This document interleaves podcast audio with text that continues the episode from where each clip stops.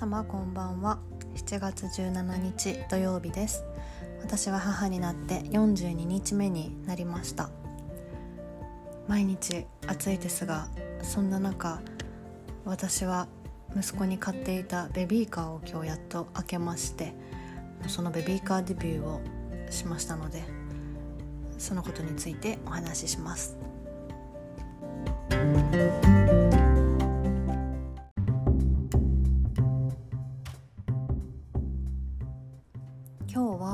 ついに我が子ベビーカーデビューをしました。ゴールデンウィーク前に実はもうベビーカー買っておりまして私はトイザラスでベビーカーと,、えーと、チャイルドシートとお部屋の中で使うスイングチェアの3点セットのこうお得な売り出しの時にもうその3つをまとめて買いました。トイザラスの店員さん曰く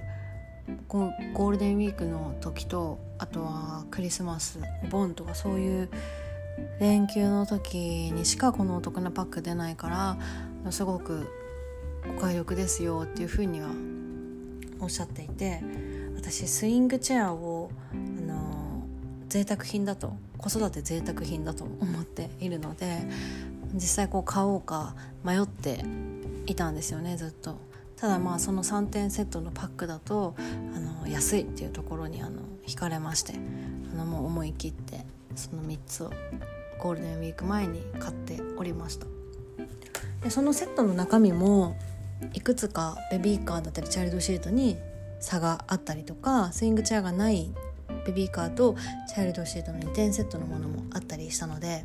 その時にいろいろベビーカーどれがいいのかなってまあ、選びつつも、まあ、そのセットを選ぶんだったらもう、あの型番は決まっていたので、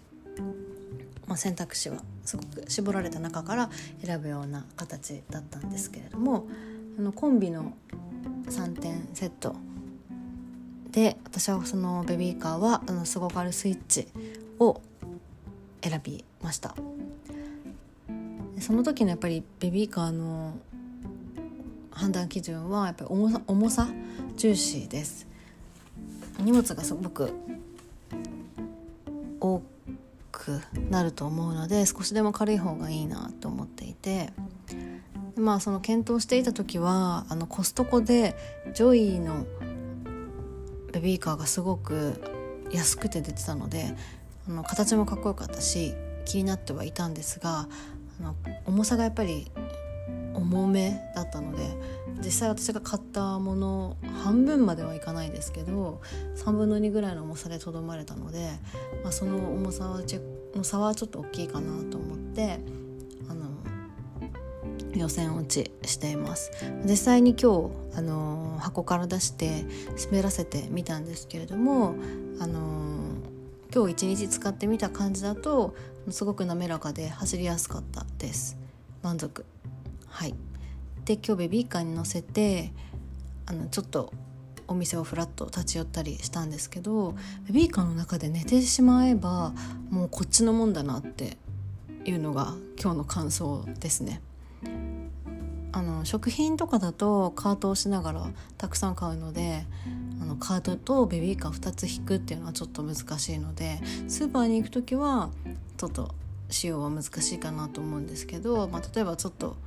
ベビー用品を買いに赤ちゃん本舗とかそれこそトイザラスとか行くとかって言った時はあのベビーカー引いてちょっと見回るぐらいはあ楽々だなっていう風に